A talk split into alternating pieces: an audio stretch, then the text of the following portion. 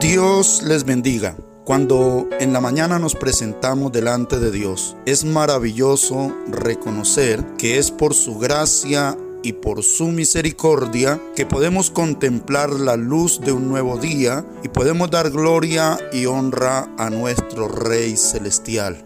Saque un tiempo para darle a Él la gloria, para agradecerle por un nuevo día, para agradecerle por la vida, para agradecerle por tu salud, para agradecerle por todas las cosas y colocarse en las manos de Dios en el nuevo día. El pan del cielo para hoy lo tomamos del libro del profeta Daniel capítulo 11 y el versículo 32 que dice, con lisonjas seducirá a los violadores del pacto, mas el pueblo que conoce a su Dios se esforzará y actuará. Amén. Hoy en día por el mundo han salido muchos engañadores y como dice la escritura, para engañar de ser posible aún a los escogidos, porque aún de entre nosotros mismos han salido, como dice el apóstol Pablo, aquellos que seducen a los hermanos y les enseñan cosas contrarias a lo que dice la palabra del Señor. Y es allí donde la palabra de Dios dice que ellos con lisonjas seducen a los violadores del pacto, aquellos que le fallan al Señor. Pero el pueblo que conoce a su Dios se esforzará y actuará.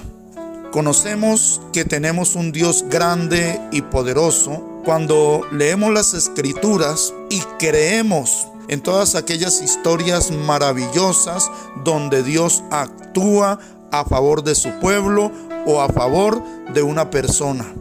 Nuestro Dios es un Dios de poder, nuestro Dios es un Dios grande, un Dios de misericordia, un Dios que se duele del castigo, pero también es un Dios celoso, celoso de un pueblo que ha comprado con la sangre de nuestro Señor y Salvador Jesucristo. Celoso porque ha pagado un precio para adquirirnos, porque somos un pueblo adquirido, somos un pueblo comprado a precio de sangre. Pero el enemigo, a través de aquellos personajes que toman el Evangelio con ánimo de lucrarse como negocio, ellos seducen y hay muchos que se dejan seducir para seguirlos y para irse tras la división, tras la mentira, tras el engaño. Pero dice la palabra que el pueblo que conoce a su Dios permanece firme y actúa para contrarrestar las fuerzas del maligno que viene a querer derribar la iglesia del Señor. El pueblo que conoce a su Dios